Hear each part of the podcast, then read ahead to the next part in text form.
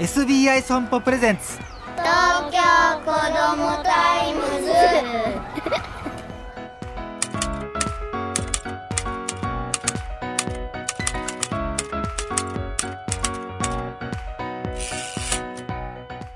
おはようさんさん。東京子どもタイムズ編集長の杉浦太陽です。今週のトピックはこちら。甘酒。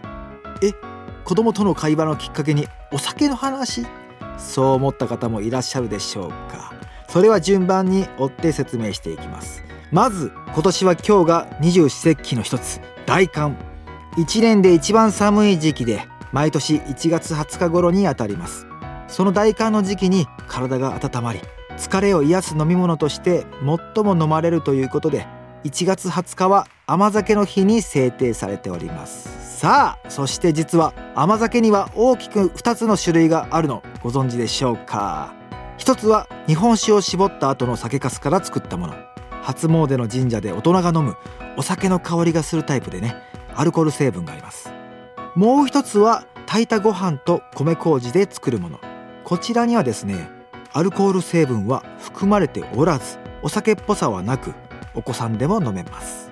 飲めますというよりも砂糖は使ってないのに甘くてとても美味しいんですね。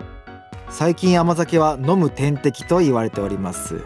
健康と美容にいいという表現を見聞きしたことがあるかもしれませんね。それは主に子供も飲める米麹で作るタイプの甘酒のことです。甘酒に含まれるブドウ糖が脳のエネルギー源となり消化を助け血糖値を上げる働きがあります。さらにビタミン B 群が豊富なので肌のタンパク質層の代謝が活発になり肌の調子を整える効果が期待されます。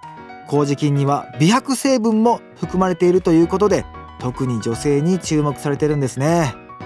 で最近は甘酒メーカーやヨーグルトメーカーを使ってですね自宅で甘酒を作る家庭もあるようで親子で一緒に甘酒作りも楽しそうですよね。